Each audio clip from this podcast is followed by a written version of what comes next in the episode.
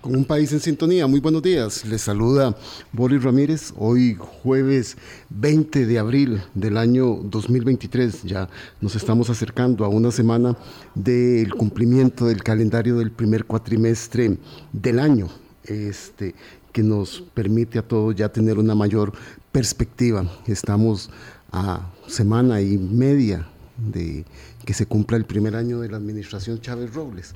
Nuestro invitado nos avisó que viene un poquito retrasado, así que nos tomaremos unos minutos para poder este, recordar la puesta en escena ayer, tanto en forma como en fondo, de la operación Costa Rica Segura el presidente de la República, el ministro de Seguridad Pública, el ministro de Justicia, hicieron una presentación al país de lo que ellos han denominado la Operación Costa Rica Segura, que tiene tres componentes según el anuncio que hizo ayer el mandatario don Rodrigo Chávez. Un anuncio que incluye seis reformas de ley, una operación policial sostenida que, según eh, el anuncio tanto del presidente como de los jerarcas, tendrá la ciudadanía una presencia mayor de policías en el anuncio que hizo el señor viceministro de Seguridad del cambio de roles que tienen en sus horarios de trabajo los policías, lo cual ya también está siendo señalado por los sindicatos de la fuerza pública de que habría que afinar mucho el detalle. Y esto de la presencia policial sostenida, dice el gobierno de la República que se daría en este cambio de roles de trabajo para que haya mayor cantidad de policías en 20 puntos que tienen identificadas este, los que tienen identificadas las autoridades, que serían los puntos calientes donde harían mayores operativos. Entonces, en unos seis meses, como una medida temporal, con el cambio de roles de trabajo, habrían más efectivos, tanto hombres como mujeres de la fuerza pública, en los eh, barrios, comunidades y en las carreteras haciendo operativos. Y lo otro también muy importante y que lo vamos a ligar con el programa de hoy es la inversión para los cuerpos policiales. Es muy importante que dada la situación económica del país, entonces podamos tener claridad y que el gobierno también tenga los recursos económicos necesarios para poder dotar a la fuerza pública y a los cuerpos policiales de manera articulada para que puedan contener la ola de violencia, la ola de criminalidad que tiene el país. Y entonces vamos a esperar, tenemos que esperar, comienza a partir de la próxima semana este, el periodo de sesiones extraordinarias, el presidente de la República se hizo presente en la Secretaría del Directorio Legislativo para hacer entrega de estos proyectos de ley. Proyectos de ley que se resumen en lo siguiente. Hay un proyecto de extradición de nacionales por delitos de tráfico internacional de drogas y terrorismo. Al ser consultado en la conferencia de prensa, el mandatario ante la pregunta puntual de que si habían algunos casos en específico que estuvieran requiriendo autoridades de otros países, él dice que obviamente por ser una materia tan sensible no lo puede decir, pero entonces vamos a ver cómo evolucionan a partir de la discusión legislativa, la conformación del nuevo directorio legislativo, este, el arribo de las nuevas jefaturas y subjefaturas de fracción de la discusión de estos proyectos de ley. Otro es para resguardar la seguridad pública y contener los delincuentes que representan un peligro para la sociedad. Este, en los señalamientos propios que durante toda la actividad de ayer el presidente de la República hacía al Poder Judicial, se pretende una mano de parte de los jueces que envíen a la cárcel este, a personas que constituyen un peligro social. Otro proyecto tiene que ver con la ley del control de armas, ¿verdad? Que eh, explican ellos que no se trata a una limitación al derecho de la persona ciudadana honesta, como es calificada, de portar armas, eh, pero qué, qué, complicado es siempre el tema de la aportación de armas y ver los contextos y las situaciones de las personas que portan armas. Otro proyecto que presentó el Poder Ejecutivo en el marco de esta política pública es la modernización de las intervenciones telefónicas, este, un poco dotar a las autoridades, a los servicios de inteligencia, de tener información acerca de las actividades y las comunicaciones del crimen organizado. Otro de los proyectos de ley que fue presentado fue para adecuar la respuesta de la justicia penal juvenil a los retos de la criminalidad, violencia y delincuencia organizada. Hemos estado analizando desde hace varios programas que es la juventud la que estaría siendo contratada por organizaciones del crimen organizado para realizar este tipo de trabajos. Y, aquí hay que poner un foco mucho más amplio, una mirada mucho más este, rigurosa de por qué está sucediendo una cosa como estas. Y esto es debido a que, de acuerdo con los datos que nos ha presentado el Instituto Nacional de Estadística y Censos de los estudios de empleo, son los jóvenes y las mujeres las que estarían teniendo un mayor desempleo en el país. Y entonces, ¿de qué manera organizaciones criminales podrían estar aprovechando esta circunstancia eh, para tener ahí personal para este tipo de labores. Entonces este proyecto lo que pretende es que personas menores de edad que estén relacionados con el crimen organizado puedan ser juzgados como personas adultas. Y otro proyecto de ley acerca del sistema penitenciario nacional para que los privados en libertad violentos deben permanecer en la cárcel bajo la administración del Ministerio de Justicia, ¿verdad? Y siempre ha habido una polémica desde hace muchísimos años, ¿verdad? De el reclamo que hacen las autoridades policiales de que ellos capturan a las personas que estarían siendo indiciadas en la comisión de algún delito eh, que luego llegan a la sede judicial, pero si no llega toda la pericia, toda la, información, todos los datos que los logren incriminar, entonces en, en, los juzgados o en el Poder Judicial los dejan libres, ¿verdad? Entonces siempre ha habido una discusión muy profunda en torno a esto y de la responsabilidad realmente que debe acarrear en quien deba acarrear de que esta situación este, se esté dando de manera permanente. A grosso modo, esa fue la, presentación de la operación este, que presentaron ayer las autoridades.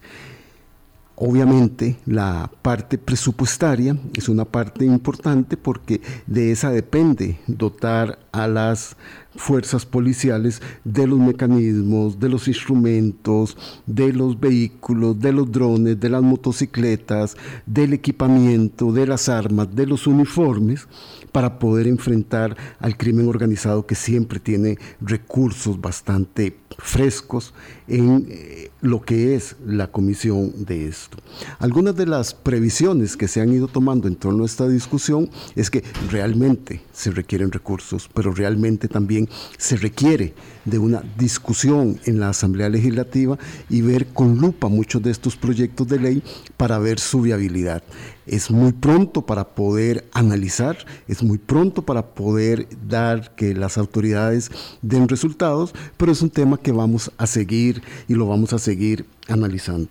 Hoy vamos a analizar las perspectivas económicas que abril del 2023 nos presenta el Observatorio Económico y Social de la Universidad Nacional y vamos a ligar una parte muy importante que concluye este, este estudio económico en torno a la preservación de recursos públicos, la aplicación de la regla fiscal en algunas instituciones, en algunas acciones y en algunos programas que son estratégicos. Ya nuestro invitado, el economista Fernando Rodríguez, llegó a la cabina. Vamos a hacer el primer corte para acomodarnos aquí y dar seguimiento a esta conversación que tendremos de los resultados de este estudio que fue presentado esta misma semana por el Observatorio Económico y Social de la Universidad Nacional. 8 y 10, ya regresamos. Colombia. Con un país en sintonía, 8 y 15 minutos de hoy, jueves 20 de abril. El economista Fernando Rodríguez del Observatorio Económico y Social de la Universidad Nacional se han dedicado a hacer una serie de análisis de coyuntura.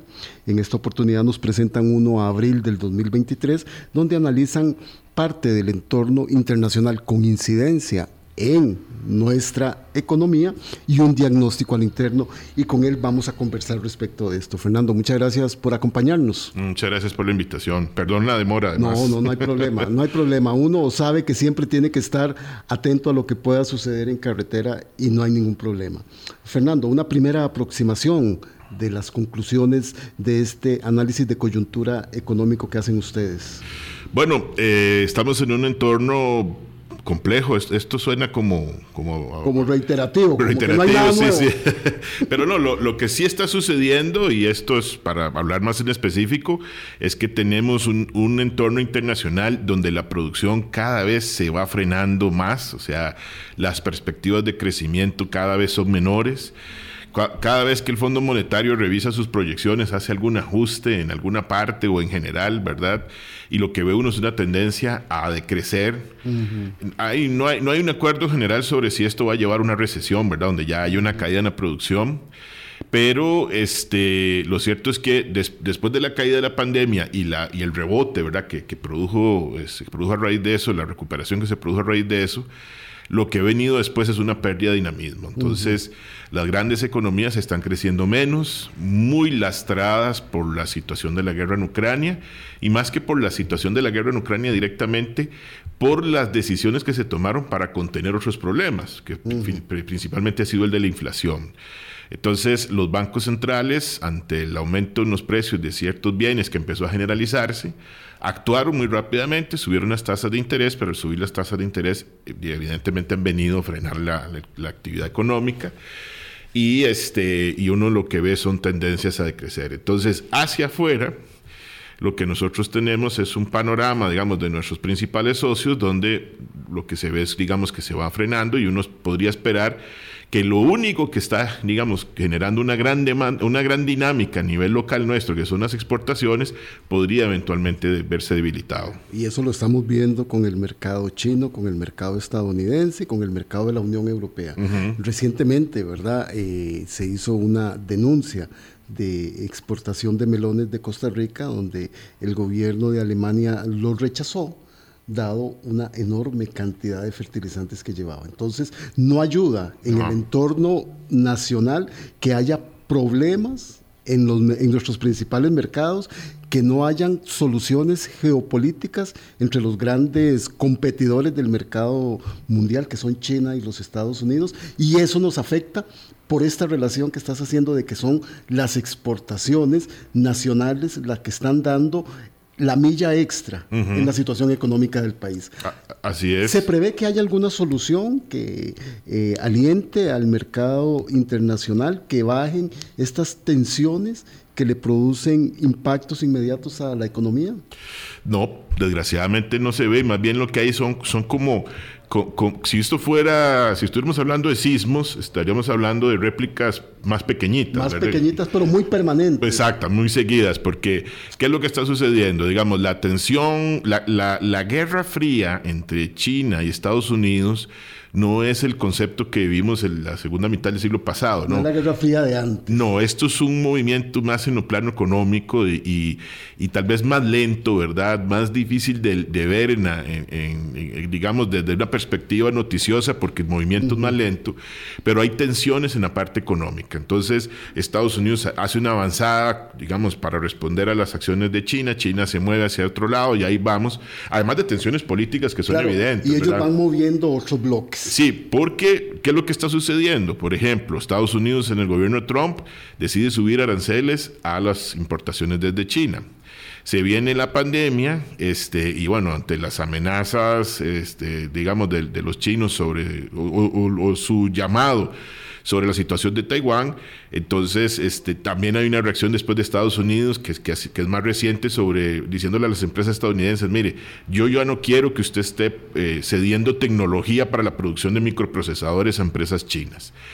Este, y ahora entonces son los chinos los que tratan de, de, buscar acomodarse y se van y buscan grandes socios y les dicen, mire, pero ¿por qué estamos negociando en dólares? ¿Por qué no empezamos a transar en otras monedas? Y ya eso amenaza el, la, digamos, la, el dominio del dólar en las transacciones internacionales. Entonces hay que darle seguimiento a eso porque tendrá sus consecuencias. ¿Y, ¿Y será sostenible esta decisión de los países del BRICS? Brasil, Rusia, India y China. China y Sudáfrica. Y Sudáfrica, don Fernando, de ir apostando por el yuan como moneda global y no por el dólar. Bueno, es que ahí a lo interno va a haber una tensión, ¿verdad? Y es que este, muy probablemente los, los, los rusos y los indios van a querer que no sea el yuan, sino una tercera moneda. Este, ya a los chinos les va a convenir, ya inclusive se puso de acuerdo con Brasil y con Argentina aquí en el continente a transar con yuanes. Entonces vamos a ver, eso, eso está todavía muy incipiente, pero es una muestra de que esas tensiones están ahí moviéndose permanentemente. De que esos bloques se mueven ahí, ¿verdad? Entonces, decía, decía el informe, ¿verdad?, del Observatorio Económico y Social de la Universidad Nacional, que la plata más cara vía las tasas de interés. Pero hemos visto una devaluación en el caso de Costa Rica del dólar que también afecta a este sector exportador, que ya lo ha dicho, han ha, habido llamadas de atención de nuestra agencia de búsqueda de inversiones CINDE, de que de mantenerse el dólar barato estaríamos afectando a ese importante sector de la economía que genera empleo. Entonces ahí va la cadena. No, no, eh, vamos a ver, muchos estamos contentos en lo personal con lo que sucede con el dólar. Pagando los préstamos. Pagando préstamos más baratos, pero eso esa situación es insostenible. O sea, no, no podemos golpear al sector exportador con una revaluación del colón sostenida en el tiempo, mientras afuera eh, se empiezan a, este, a, mostrar, digamos, signos de debilidad de, los, de, nuestros clientes, por decirlo así, en el exterior, de los consumidores de nuestros productos. Hay tensiones este, geopolíticas y, económicas globales que están permanentemente golpeando. La guerra en Ucrania no acaba y eso es un elemento que sigue desestabilizando. Este, y eh, la gran pregunta de qué va a suceder con las tasas de interés a nivel internacional pareciera decantarse porque los bancos van a seguir con la presión, digamos, en ese sentido, porque al menos la Reserva Federal en Estados Unidos dijo, yo no me siento tranquilo con el nivel de inflación, tiene que estar en mi rango meta, el rango meta de ellos es entre un 1 y un 2% anual y la inflación interanual en Estados Unidos está por, encima del 4%, entonces, este todavía queda camino ahí por, por, recorrer en temas de tasas de interés. Entonces, el panorama hacia afuera es complicado y nosotros no, no, estamos colaborando desde adentro con la cotización del dólar. Se anunció que hoy el Banco Central daría una información respecto de las tasas de interés en el país. Bueno, yo creo que el, el, el gran dilema que tienen ellos es que saben que tienen que bajar las tasas, todos lo sabemos, ellos lo saben. El, la pregunta es a qué ritmo, ¿verdad? Porque el banco, y lo decíamos el, martes en la actividad que estábamos presentando este análisis, fue muy agresivo subiendo las tasas del año pasado, la tasa de política monetaria. Y, pero no puede ser igual de agresivo en reducirlas. ¿Por qué? Porque nosotros, el, digamos, recibimos mucha inversión desde el exterior financiera que anda buscando buena rentabilidad de tasas de interés. Entonces, eso ha ayudado a mantener el dólar bajo. Pero si desarmamos ese esquema de tasas muy rápidamente, podría haber una salida de capital repentina que entonces dice, bueno, ya Costa Rica no es un destino, digamos, atractivo en términos de tasas. subiría el dólar respecto y podría, Exactamente, eso podría provocar un movimiento contrario.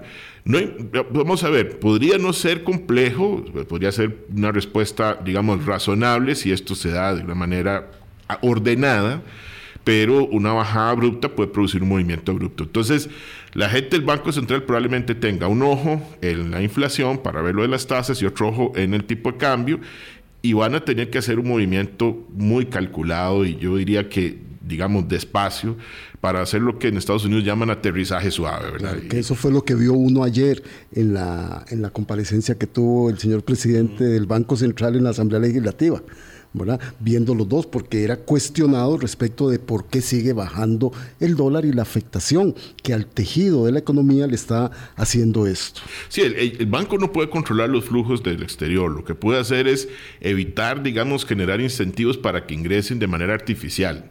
Ahí es en donde el tema de hacia dónde ubica las tasas y cuál, cuál es este, su estrategia en ese sentido podría ayudar. y yo creo que es importante que el banco de alguna manera, no es, no es tanto que enseñe sus cartas en esta jugada, pero que explique claramente su estrategia. Que le dé reglas claras a todo el mundo. Exactamente. Si el banco dice, no, mire, vamos a tener una, un ajuste de tasas que va a ser progresivo y vamos a ir suavizando eso, ya por lo menos uno tiene una idea de que este es un proceso que va a arrancar, digamos, pasamos de 9 a 8 y medio y que no se va a quedar ahí.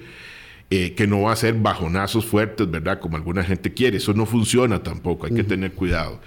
Eh, entonces, que tal vez enviar esa señal ayudaría mucho a calmar ese ingreso de dólares y a tratar de, pausar la, situación que se está dando para evitar que los sectores exportadores tengan más problemas. Don Fernando, usted era muy claro al decir que personas como usted y muchos otros que tienen endeudamientos en dólares están contentos con esta situación del dólar bajo.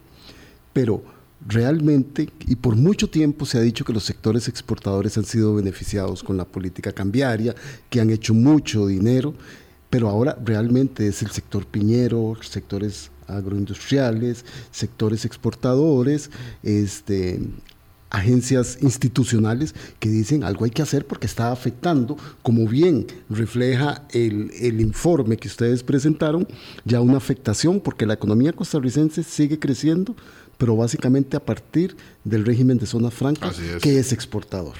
Les, estará afectando esto de la bajada del dólar? No, ellos no, porque a ellos no. probablemente tengan, vamos a ver, es, gente que trabaja, bueno, algunos con servicios, ¿verdad? Que probablemente tengan una, un, digamos, una estructura de costos aquí relativamente pequeña, porque el problema de los exportadores es que ellos venden en dólares y tienen costos en colones. Entonces, cuando el tipo de cambio baja, obtienen menos colones por los dólares este, que se ganan en el exterior y eso les complica financiar, digamos, cubrir sus gastos. Para las zonas francas es un poco diferente porque lo que ellos tienen son, digamos, eh, mecanismos de producción donde importan mucho de los, de los insumos y materias primas que ocupan, aquí hacen procesos de, de digamos, de ensamblaje, de ensamblaje y vuelven a llevar producto afuera, las que se dedican principalmente a eso.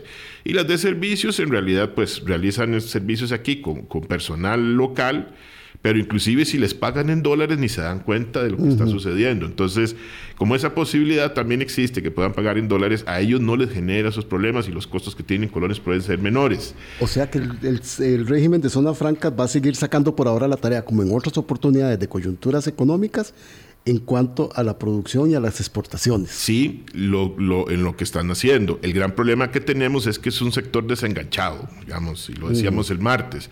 No hemos logrado, digamos, después de... De, tantos años. Sí, estamos hablando de más de tres décadas, digamos, de, régimen de zonas francas en un sentido formal, desde que se aprobó la ley en el 90, eh, final del 90 de que ese sector jale el resto de la economía. Entonces, zonas francas está creciendo, según el IMAE, un 20 y pico por ciento y el resto de la economía un 1 y pico. O sea, estamos prácticamente estancados, solo eso está creciendo y no estamos logrando que eso jale el resto. Pero tampoco está, eh, estamos, digamos, logrando que la actividad exportable este, pueda eventualmente empujar el resto de la economía porque cuando uno ve las exportaciones y las, las, separa por regímenes, las exportaciones que están creciendo son las de zonas francas. El resto prácticamente está estancado también. Entonces, este, tenemos todos nuestros motores prácticamente apagados, ¿verdad? Consumo no está empujando, la inversión no, está empujando, el gasto del gobierno, que es un, componente de la producción, no está empujando. Quiero, quiero que enfaticemos en eso por las posiciones que usted ha mostrado. Pero a ese otro sector exportador que tiene que comprar insumos, que tiene que pagar cargas sociales, a ese sí le está afectando la situación ahora. Claro, sí, sí, y bastante, porque ha tenido este, y, tiene costos en, colones. O sea, ha sufrido, digamos, las consecuencias de una inflación importante del año pasado hasta ahora. Eh, digamos que, la, moderación de la inflación le ha venido ayudando, pero para, para terminarla de hacer, eh, la, caída del, del dólar aquí eh, le ha complicado mucho la situación. Entonces, eso es un sector que, está, que, que, se, que se empieza a poner complicado, de ahí el llamado a atención, porque también tenemos que tener cuidado, ¿verdad? Uno dice, las exportaciones están creciendo, ¿por qué los sectores exportadores están reclamando? Veamos de dónde provienen las exportaciones, por eso les digo. ¿Y cuáles son las que están creciendo? Exactamente, las de zonas francas están creciendo a un ritmo espectacular, pero el resto no lo está haciendo. Entonces, tengamos cuidado porque, insisto, esta situación con el tipo de cambio no se puede extender durante un montón de tiempo. Si bien eh, el año pasado hubo un movimiento contrario, digamos que empujó el dólar a una cotización muy elevada eh, y, después ha venido moderándose, eh, lo cierto es que nosotros no podemos dejar que el dólar se deslice, digamos, sin control para un lado y para el otro. Entonces, eso tiene eso hace mucho daño. Eh, hace daño, tiene sus consecuencias. Si se empieza a mover para el otro lado, también de manera descontrolada, va a tener sus consecuencias. Ahorita está afectando al sector exportador e insisto, nosotros, como tenemos todos los motores apagados, el hecho de que en este momento tengamos el sector exportador llamando la atención y teniendo problemas, que se suman además los controles sanitarios y, fitosanitarios que se hacen afuera y, estos problemas, digamos, con el uso de agroquímicos, también tienen que ser un llamado importante de atención eh, pues nuestra economía no tiene hacia adelante ningún elemento que pareciera que vaya a sacarnos de ese estancamiento. Decía usted que el consumo también está bastante ralentizado, bastante apagado. Hay quienes se han atrevido a decir que con esta baja en el dólar habrá mucha gente comprando barato, haciendo inventarios y que no se va a traducir eso luego en una rebaja al consumidor. Lo que está pasando es lo que hemos venido diciendo desde hace mucho. Esta es una economía llena de monopolios, de oligopolios, de duopolios. Entonces, mucha gente lo que está haciendo es, cuando estamos hablando de producto del exterior, trayendo el producto más barato, no tiene que trasladarle ese costo menor a los consumidores porque estamos en un mercado concentrado y entonces el, el vendedor puede jugar con, ese, con esa ventaja y entonces, para peores, esta reducción del, tipo de cambio ni siquiera se está traduciendo en una baja de precios, salvo en algunos bienes donde directamente, digamos, el, precio está controlado o se vende en dólares, que sí se, se ha reflejado.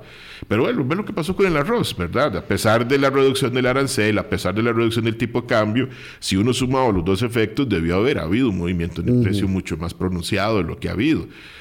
¿Por qué no sucedió? Bueno, estamos ante el sector, digamos, concentrado en importación y después concentrado en, la venta, ¿verdad? Los, nosotros no tenemos una gran competencia en sectores de venta al, al detalle, este, porque tenemos pocas grandes, pocas grandes cadenas de supermercados y después un montón de, de supermercaditos pequeñitos que dependen de distribuidores en donde hay también la, la, digamos, la concentración es importante. El alto costo de la vida, don Fernando, ya es uno de los top de las preocupaciones de la ciudadanía con respecto a lo que está sucediendo, porque la gente lo ve y lo vive a diario. ¿Qué nos está diciendo la coyuntura del análisis que ustedes hicieron en respecto del costo de la vida? Bueno, vamos a ver, aquí hay un inconveniente siempre metodológico, porque cuando uno ve la inflación uno sabe que, que los precios y las cosas se están volviendo más caras para la gente. Pero esto no te mide cuán caro es vivir en un lugar donde uno empieza a, tener, digamos, una pista de que esta situación sí se está convirtiendo en un problema, es cuando empieza a ver el consumo de la gente retraerse. ¿Por qué? Porque quiere decir que el costo de vivir en comparación con la evolución de los ingresos, digamos, de las personas, principalmente por salarios, se está estancando. O sea, está costándole mucho a la gente financiar su, su vida ordinaria y los ingresos no le están dando. Entonces, ¿qué es lo que pasa en el tiempo? La gente deja de gastar ese, es, el ajuste que la gente hace. Vivir en este país en, relación, por ejemplo, con los ingresos en promedio que existen, es muy caro. O sea, pagar un alquiler, los alquileres han venido creciendo. Es un tema que no estamos hablando, ¿verdad? Durante mucho tiempo la gente se aprovechó de una mala lectura de la ley de, digamos, que regulaba los alquileres y entonces los alquileres crecían cada año a dos dígitos, este, mientras los salarios estaban creciendo muy por debajo de eso. Entonces, ahí se ha ido inflando una burbuja, no sé si, si irá a reventar, pero lo cierto es que ahí se ha ido inflando una burbuja de precios, mientras que eso no estaba sucediendo al otro lado. Entonces, vivir se ha vuelto caro para una persona que, que tiene que financiar, digamos, su, su vida cotidiana, el, alquiler le sale más caro. Pagar un crédito una casa es más caro por las tasas de interés al alza. Comprar alimentos es más caro. Este... Y si se suma a todo esto un desempleo creciente, sectores importantes de la población sin acceso a fuentes de trabajo, Sí, y además el, gran problema que tenemos es que en esas condiciones tampoco hay un, digamos, no, como no hay ningún sector que está empujando, tampoco vemos una salida eh, importante en el corto plazo. Don Fernando, déjenos hacer nuestra segunda pausa, son las 8.34, el economista don Fernando Rodríguez del Observatorio Económico y Social de la Universidad Nacional. Ya regresamos. Colombia con un país en sintonía, 8 y 36 de la mañana. Continuamos en esta conversación en el marco del informe de coyuntura nacional del Observatorio Económico y Social de la Universidad Nacional con el economista Fernando Rodríguez. También da como resultado este, este análisis de coyuntura, don Fernando, el impulso tampoco que le estamos dando a la inversión pública. Y que ese también es un generador de trabajo, es un generador de condiciones, es un reactivador de la economía. Y usted ha mantenido desde hace mucho tiempo que la aplicación de la regla fiscal a rajatablas no nos hace bien. Así es. Yo creo que ahí vamos a tener que tomar una decisión importante, aceptar que se nos fue la mano. Eh, yo creo que eso no, va a quedar de otra. Y que el gobierno diga, bueno, ok, está bien, ya hicimos un ajuste, pero esto no puede continuar porque le, estamos, estamos asfixiando la posibilidad de algunos sectores de crecer. Vea, por ejemplo, el anuncio ayer en seguridad. Así es. Como, para ligarlo para que la gente sí, entienda. Sí, exactamente. O sea, cualquier cosa que se haga a raíz de lo que se anunció ayer, cualquier cosa que se haga que amerite un gasto adicional en cualquier área, no se va a poder hacer.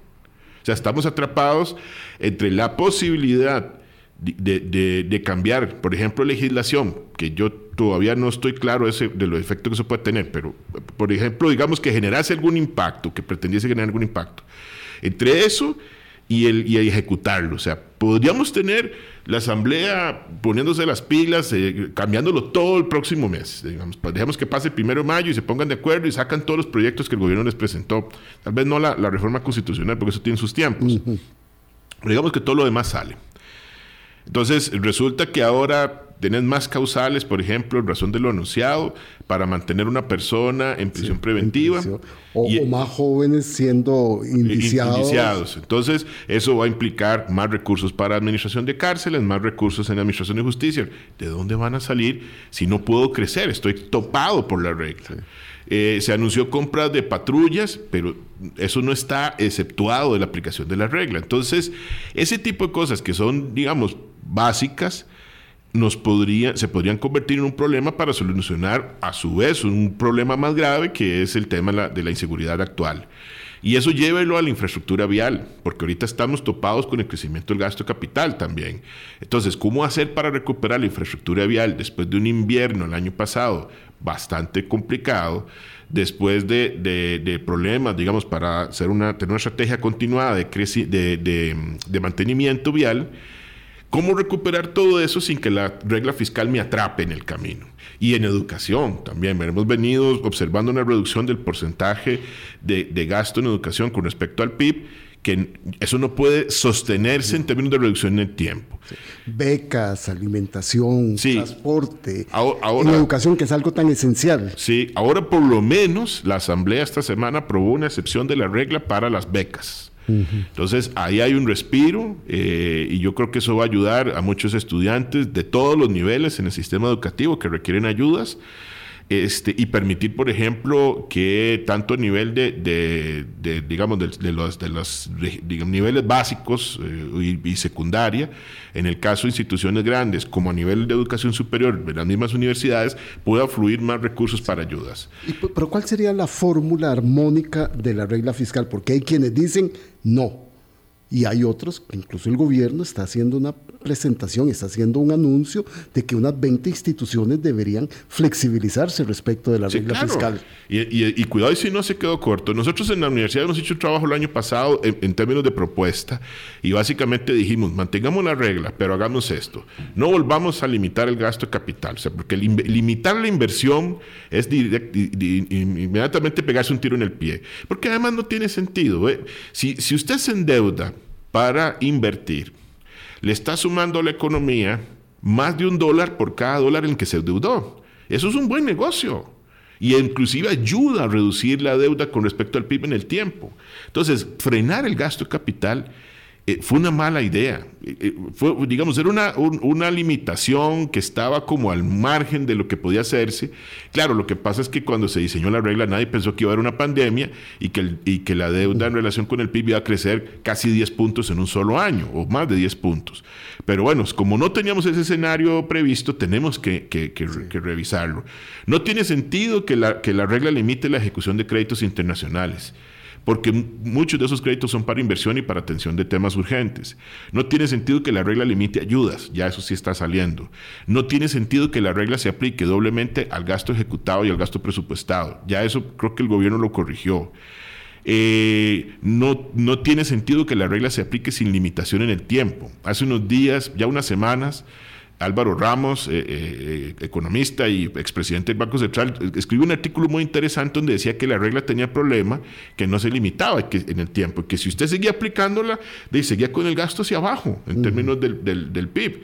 Si el crecimiento de la economía te produce alguna necesidad adicional de gastar recursos públicos, resulta que la regla lo que va a hacer es ponerte en un sentido contrario. Y eso no puede seguir en el tiempo. Claro, porque eso como para que la gente lo pueda entender es que sigamos teniendo instituciones que le pagan salario a funcionarios públicos, pero que le impiden tener los instrumentos necesarios para aplicar ese servicio público con calidad. Imagínense que tenga un montón de policías, que ahora tengo menos, y no hemos podido, digamos, resolver un problema histórico con la rotación policial, aunque se han hecho avances, por ejemplo, en la capacidad de formación. Yo creo que en ese sentido la escuela, la inversión en la escuela de policía ayudó, pero el, el hecho de que no puedas ajustar salarios a una persona que está tan expuesta en términos de riesgo, que vengan y le digan, mire, quiero que vaya a trabajar, salga de la policía, lo llevo a trabajar a tal empresa de seguridad, o salga de la policía, lo llevo a trabajar en algún lugar, le voy a pagar más, no va a estar tan expuesto y evidentemente la gente se va. Entonces tenemos que tener mecanismos de incentivos. En otros países los policías inclusive hasta tienen un régimen de pensión especial. ¿Y para qué tener policías si no tienen patrullas? Eso iba. No tienen patrullas, no tienen, digamos, eh, eh, instrumentos. Hace unos días se reclamaba por, porque un, grupo de policías decía que, se, no, no, les habían renovado los chalecos antibalas, que tal vez la gente no sabe. El chaleco se vence. O sea, el chaleco tiene un uso durante un tiempo y después hay que cambiarlo porque es un instrumento que se agota, o sea, en términos de su uso. Entonces, es, ese gasto hay que estarlo haciendo. Si nosotros no estamos preparados para fondear, por ejemplo, la policía de manera constante, empezamos a ver los problemas que estamos teniendo. O sea, un, retroceso de la capacidad del Estado. Para fondear la policía, para fondear las escuelas, los colegios, los EBAIS, los hospitales, en general, etcétera, etcétera. Si nosotros no tenemos una población que está bien educada, que tiene acceso a salud, que, es, que tiene seguridad y en la cual se ve inversión pública para sostener esos servicios en el tiempo, el crecimiento de la economía se ve dañado. Vean, a mí me, llamó mucho la atención, me parece una posición bastante responsable. Ayer los mismos sector empresarial saliendo a pedir al gobierno que resolviera el tema de la deuda con la caja y diciendo a las autoridades pónganse de acuerdo y busquen un mecanismo. Esto es una situación compleja, pero hay que resolverlo porque la caja requiere inversión. Y el sector productivo requiere personas sanas. Sanas, y además se ve beneficiado con inversión. ¿Quién hace los hospitales? Es que no es una empresa pública que construye, son empresas privadas. En este momento la construcción está cayendo en, el, indicador mensual de actividad económica y ha tenido un comportamiento errático en los últimos cuatro años. Hay, hay momentos en los que decrece, hay momentos en los que crece un poco. O sea, ¿a quién le convendría un plan de inversión este, bastante agresivo en materia de salud, de, las áreas de salud, al mismo sector construcción. Y eso crearía empleo repartido a nivel nacional, donde están las demandas de empleo. El, más del 70% de la gente que se declaraba desempleada el año pasado era personas que no tenían más que secundaria en, términos de formación. Algunos secundaria completa, otros secundarias completa y otros ni tan siquiera primaria tenían. La obra pública es fundamental para asociarla con la construcción de obra privada. Y además te permite resolver problemas de desempleo de un montón de gente que no, no anda, digamos, que ocupa trabajo no calificado. Sí. Ah, y aquí la paradoja, las decisiones que se tomaron en materia fiscal han ido dando resultados.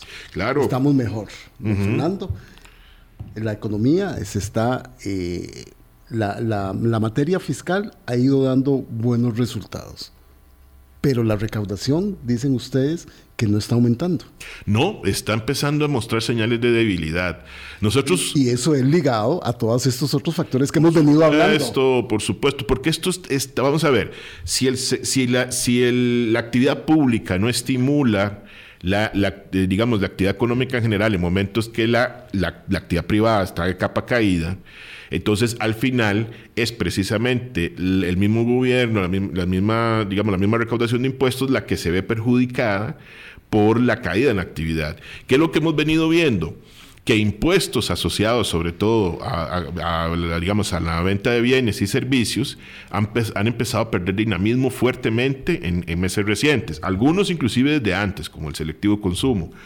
Pero, por ejemplo, ya el IVA, con la caída del tipo de cambio y con la reducción de la actividad de muchos sectores, este, está empezando a perder dinamismo. Un, sector que hace muchos años era un gran dinamizador de la recaudación, como lo era el sector construcción, como ahora está de capa caída, no está aportando. Imagínense que construcción, según los datos que teníamos disponibles, los últimos datos que teníamos disponibles, la, la venta de materiales de construcción a nivel del sector comercial estaba decreciendo un 6,27%.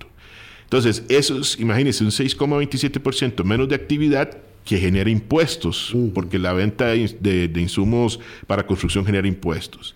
Entonces, si nosotros reactivásemos la construcción, va a generar una mejora en el comportamiento de los ingresos a nivel tributario. Entonces también nos conviene invertir. No solo ese dólar que yo pido prestado para invertir me genera más de un dólar a nivel de actividad económica, sino que además se me devuelve una parte en ingresos tributarios. Entonces ahí es en donde tenemos que ser un poquito más agresivos en una estrategia de reactivación que también tenga participación pública y que empiece a generar mejores estímulos para que la economía arranque. Porque ahorita lo que estamos haciendo es frenándola. O sea, está en proceso de desaceleración. Insisto, lo que está caminando son zonas francas y después de ahí el resto, agro, construcción, comercio, que son grandes empleadores, lo que vienen es de capa caída y en esas circunstancias no va a haber forma de resolver el problema del desempleo tampoco. Claro, que son grandes generadores de impuestos, grandes generadores de empleo, de empleo. y esa multiplicación, ¿verdad? Porque eso aquí sí es cierto. La economía sí es un tejido vivo. Claro. Sí es un tejido vivo y es un que proceso. está interconectado completamente. Entonces, tenemos problemas de mercados internacionales que se van desacelerando, tenemos problemas de los motores internos eh, de consumo, de producción y de generación de empleo que también están viendo. Entonces, no nos podemos contentar nada más con que los números fiscales están bonitos y están en negro. No, no, no. ¿Para qué eso?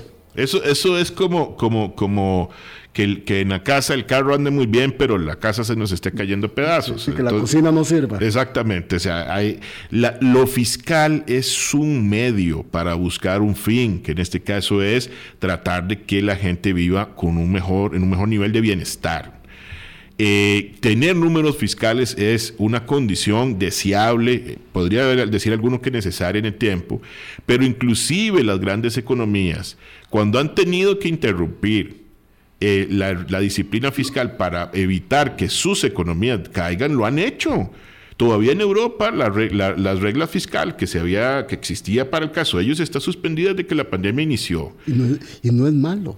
No, porque eh, esto es entendible. La lógica de que, la, digamos, uno no puede este, agarrarse férreamente la disciplina fiscal en momento de crisis es entendible. Ya cuando uno está con problemas, uno no ahorra cuando no tiene trabajo.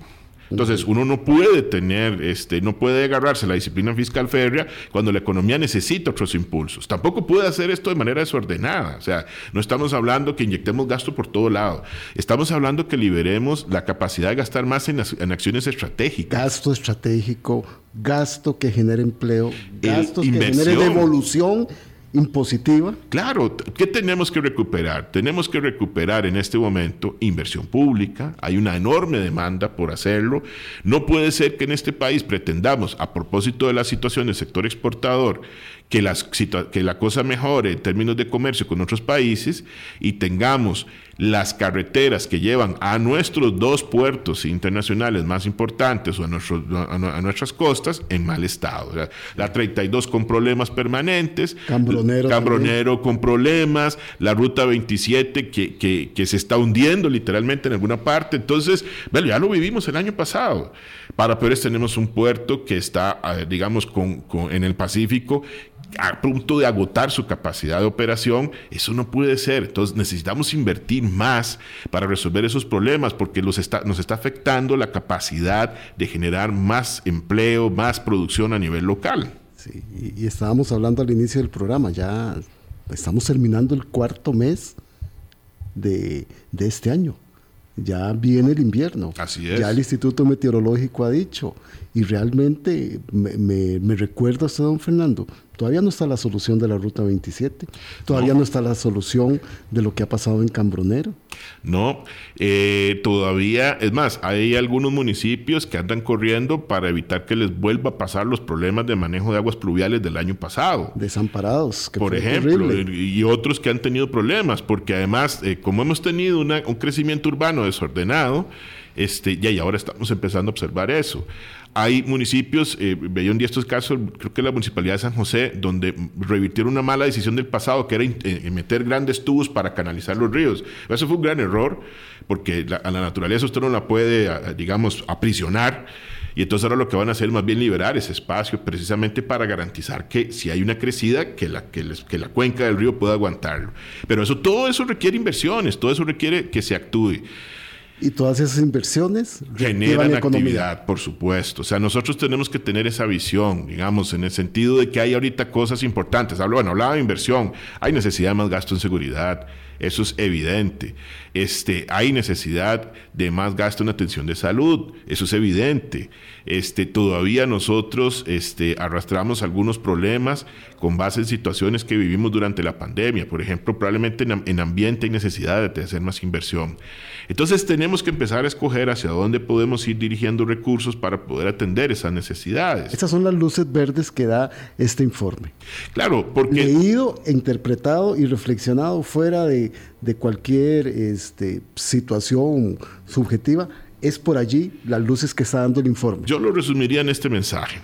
Nosotros no vamos a sustituir lo que nos da el comercio exterior en términos de impulso a nuestras exportaciones pero tenemos que compensar esa caída con un, empujón, un empujón interno y el único que lo puede dar en este momento es el sector público, porque el sector privado tiene una situación muy compleja, la, capacidad de la gente para endeudarse y la demanda que está haciendo de crédito ha venido debilitándose y además son sectores que vienen frenándose. Entonces, hay necesidad de reactivar, por ejemplo, la inversión para que haya un mejor comportamiento de la construcción. Eso va a su vez eh, redundar en más empleo, puede ayudar a que reactive el sector comercial, puede ayudar a que se mejoren las perspectivas del sector turístico, porque con malas carreteras tenemos problemas también para poder llevar, digamos, más turistas a ciertas zonas del país. O sea, don Fernando, dice usted que es la inversión pública en este momento la que tendría que tener ese empuje y que enganche en ese empuje al sector privado. Así es. para que le ayude a salir de la coyuntura. Y eso ha pasado en la historia de este planeta durante el siglo XX varias veces. Cada vez que hay una crisis, la bandera sale por el lado del empuje que se da, digamos, desde el sector público, mejorando la inversión. Ha sido la estrategia constante. Si nosotros no hacemos eso, vamos a pasar en un, en un nivel de estancamiento prolongado durante mucho tiempo. De allí eh, levantar la mano que está haciendo UCAEP en decir este, ah, ah. haciéndole señalamientos al gobierno. lo de la caja. Sí, sí, porque vamos a ver, es que hasta eso, o sea, lo, de la caja se traduce en un mejor servicio que dan, en, una mejor atención de salud, en, más inversión. O sea, es que si uno ve la cantidad de proyectos que están todavía en discusión, si se van, van a seguir o no, estamos hablando de un montón de construcción, de un montón de inversión distribuida en todo el país. O sea, hay pocas instituciones que tienen la capacidad de hacer eso. Yo creo que solo la Caja, el MOB y el ICE tienen esa capacidad de distribuir inversión a nivel nacional. Eso. Acueductos y alcantarillados. Bueno, acueductos, aunque en muchos lugares hay, hay eh, digamos, provisión de agua a nivel municipal, pero bueno, acueductos también puede hacerlo. Eso va a generar reactivación. Si nosotros detenemos eso, la perspectiva es seguir estancados. Yo creo que eh, tenemos que verlo también desde, esa... ¿Dónde puede conseguir la gente la información? ¿Cada cuánto están haciendo los informes de análisis de coyuntura? Nosotros esto lo hacemos, digamos, de hacerlos públicos, lo hacemos un par de veces al año. Este, regularmente hacemos un análisis un poco más pequeño. Esto eh, creo que va a estar en la, en la, página web de la, de la Escuela de Economía. Si no, nos, pues se puede comunicar con nosotros y podemos compartir la, la presentación. Este, pues ya alguna gente nos la ha estado pidiendo.